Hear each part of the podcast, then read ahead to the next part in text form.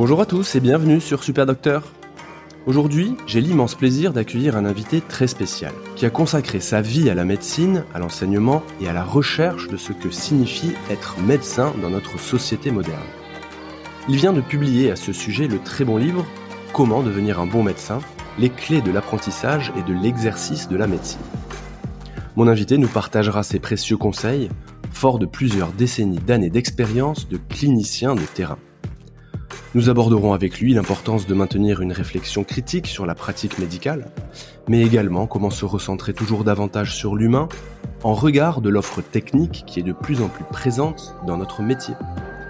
Mon invité nous donnera ses conseils pour mieux communiquer avec nos patients et pour essayer de concilier une vie professionnelle parfois intense avec une vie personnelle épanouissante. Il s'agit du professeur Dan Lipsker. Il est dermatologue, professeur des universités et praticien hospitalier qui me fait l'honneur d'avoir aujourd'hui accepté mon invitation. Bonjour Dan. Bonjour Mathieu et merci beaucoup pour l'invitation. Merci beaucoup d'avoir accepté mon invitation, c'est un véritable honneur. Euh, je vais vous poser directement ma première question.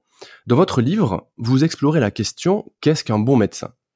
Est-ce que vous pourriez partager avec nous votre définition personnelle d'un bon médecin? Et si elle a éventuellement évolué au fil de votre carrière? Le, livre y est consacré, il fait un peu moins de 200 pages, mais si je dois résumer en une phrase, je dirais que c'est quelqu'un qui est à la fois compétent, humain et investi, qui s'intéresse réellement à la personne qu'il a en face de soi et qui veut réellement aider. Et votre question sur la l'évolution de ce de cette vision, elle est extrêmement pertinente parce que quand j'ai commencé ma médecine il y a plus de 30 ans, c'était effectivement pas cette vision-là que j'avais. J'ai commencé, euh, on est au début des années 80, donc euh, bien avant Internet, bien avant les banques de données. Et là, très clairement, les médecins qui m'ont le plus ébloui, c'était les médecins qui avaient une connaissance encyclopédique, qui, au lit du malade, euh, arrivaient à sortir un nom propre d'une maladie rare dont personne n'avait jamais entendu parler. Et après, vous passiez des heures dans les ouvrages et vous voyez, ah oui, c'est exactement ça. Ils, avaient raison. Et Aujourd'hui, c'est plus du tout ma vision pour, pour deux raisons, je pense.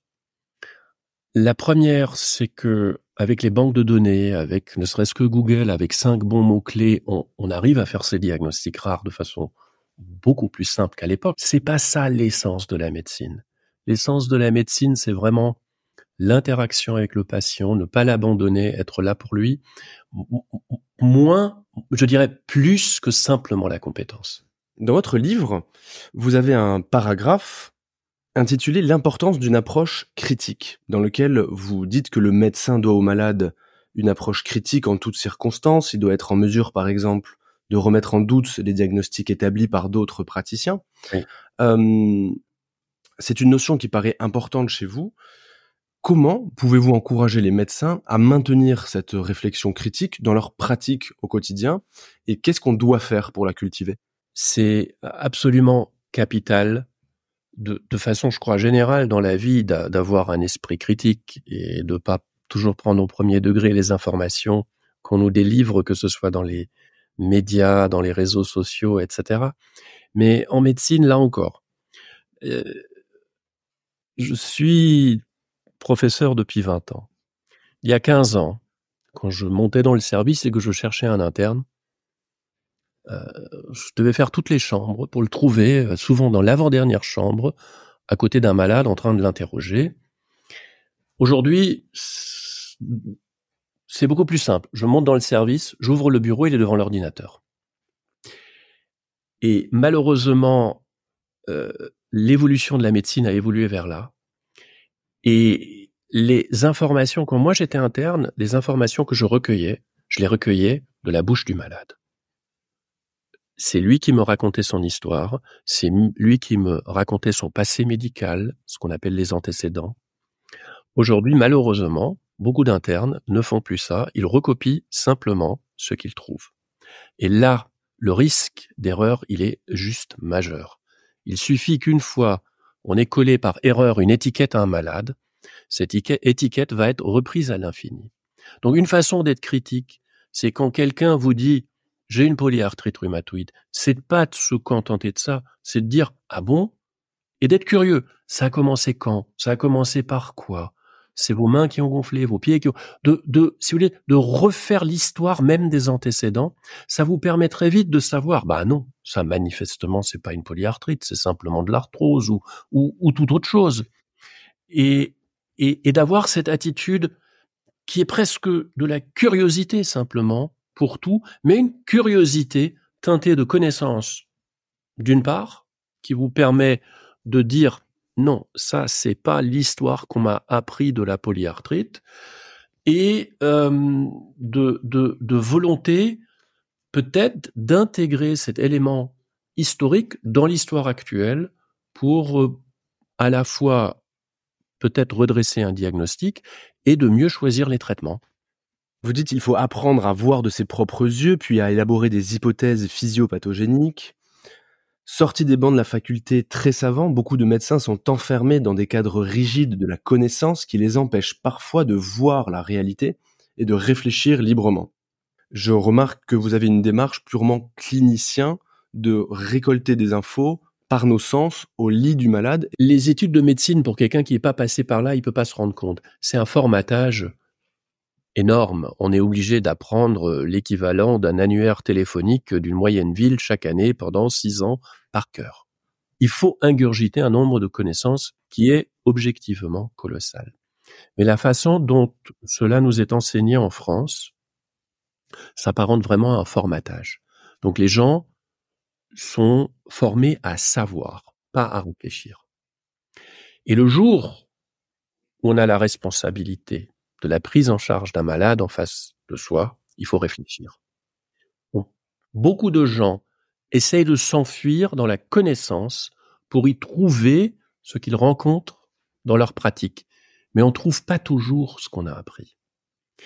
Et si on n'arrive pas à, à, opérer ce passage de la connaissance vers la réflexion, c'est catastrophique. C'est catastrophique pour les malades, mais c'est aussi catastrophique pour les médecins parce que le malade ne peut être pris en charge que par un médecin qui a du bon sens et qui réfléchit, et le médecin ne peut devenir épanoui et heureux dans sa profession que s'il peut se nourrir de la réflexion que lui apporte chaque malade.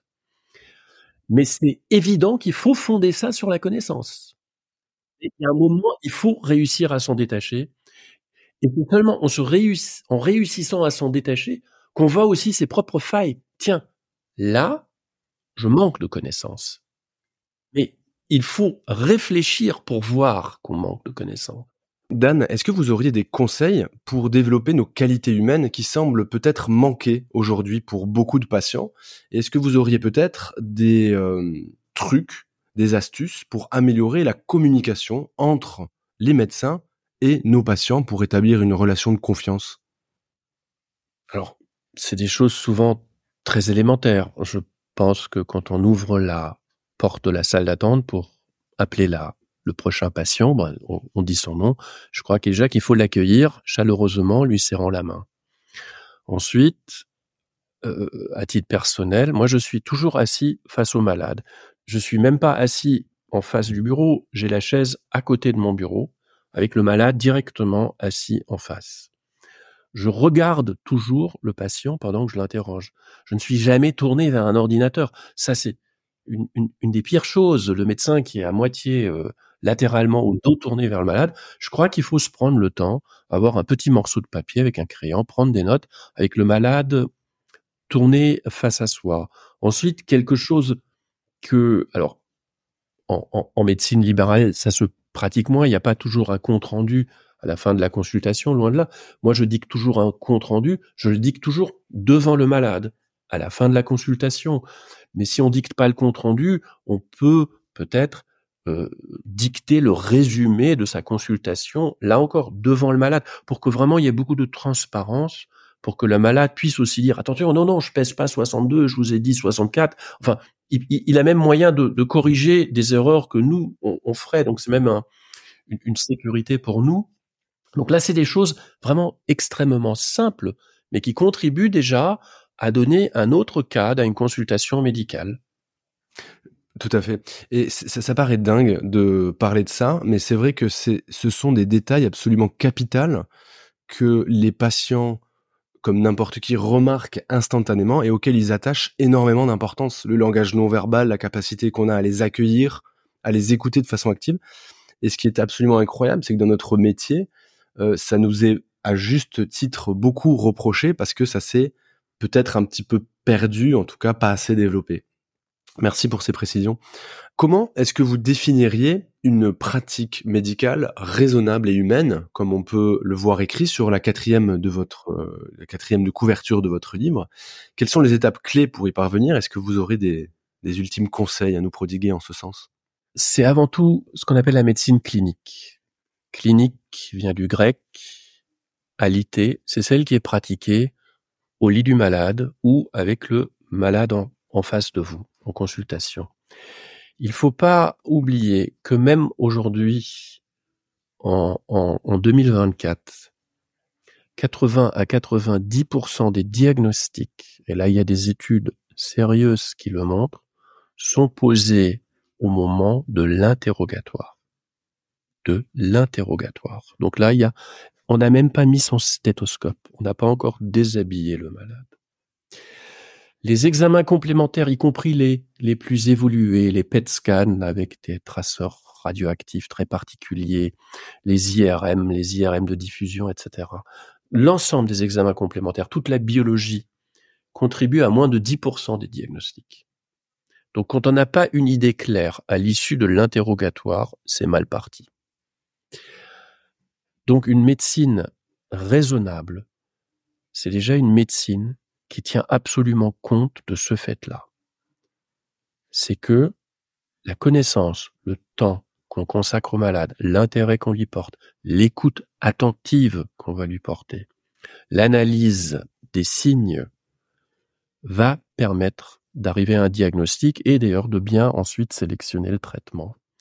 Et l'humain, médecin, l'humain, bah, c'est tout l'art. Hein c'est la façon dont on le regarde, c'est la façon dont on, ressent ce qui lui arrive, c'est ce qu'on appelle l'empathie, c'est c'est on, sent qu'il est qu'il est souffrant et on lui fait comprendre qu'on a compris. Euh, pour moi, c'est avant tout ça une pratique raisonnable et humaine.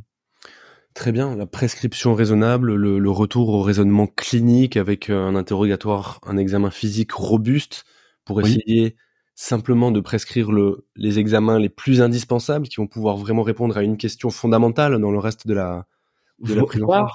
Voire ne pas prescrire d'examen, voire ne pas prescrire de médicaments.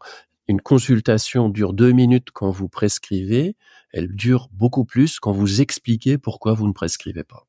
Exactement. Il y a une stratégie super intéressante maintenant, c'est de prescrire des mesures hygiéno-diététiques sur l'ordonnance.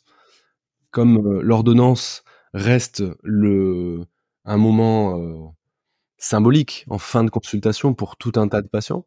Le fait de substituer des, des, des médicaments qui seront pas forcément nécessaires à par exemple une prescription d'intervention non médicamenteuse, ça peut être maintenant on peut prescrire la nature, le contact avec la nature, on peut prescrire de l'activité physique, on peut prescrire de la méditation qui aide pour la gestion du stress, plein de choses comme ça.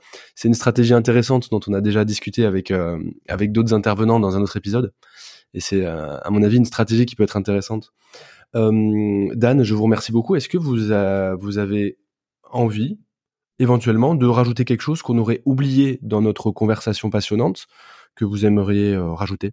S'il y a des, des, étudiants ou des gens qui, qui se destinent à la médecine qui vous écoutent, je ne peux que les encourager parce que je trouve que ça, même après plus de 35 ans de pratique, c'est un métier absolument merveilleux je continue à penser qu'on a un métier exceptionnel, qui est extrêmement épanouissant.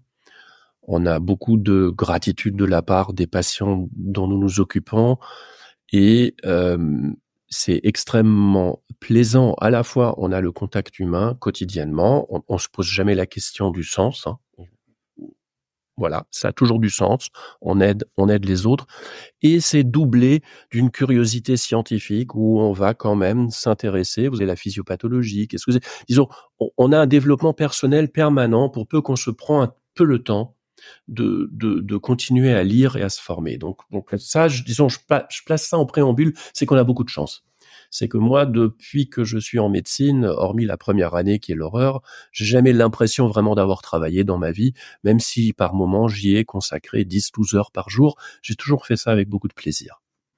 Je suis tout à fait d'accord avec vous et il faut vraiment le rappeler parce que c'est une époque où on a tendance à décourager euh, beaucoup d'étudiants à embrasser une carrière médicale, alors que, comme vous le précisez, c'est quand même une carrière qui est extrêmement épanouissante, dans laquelle on ne se pose jamais la question du sens.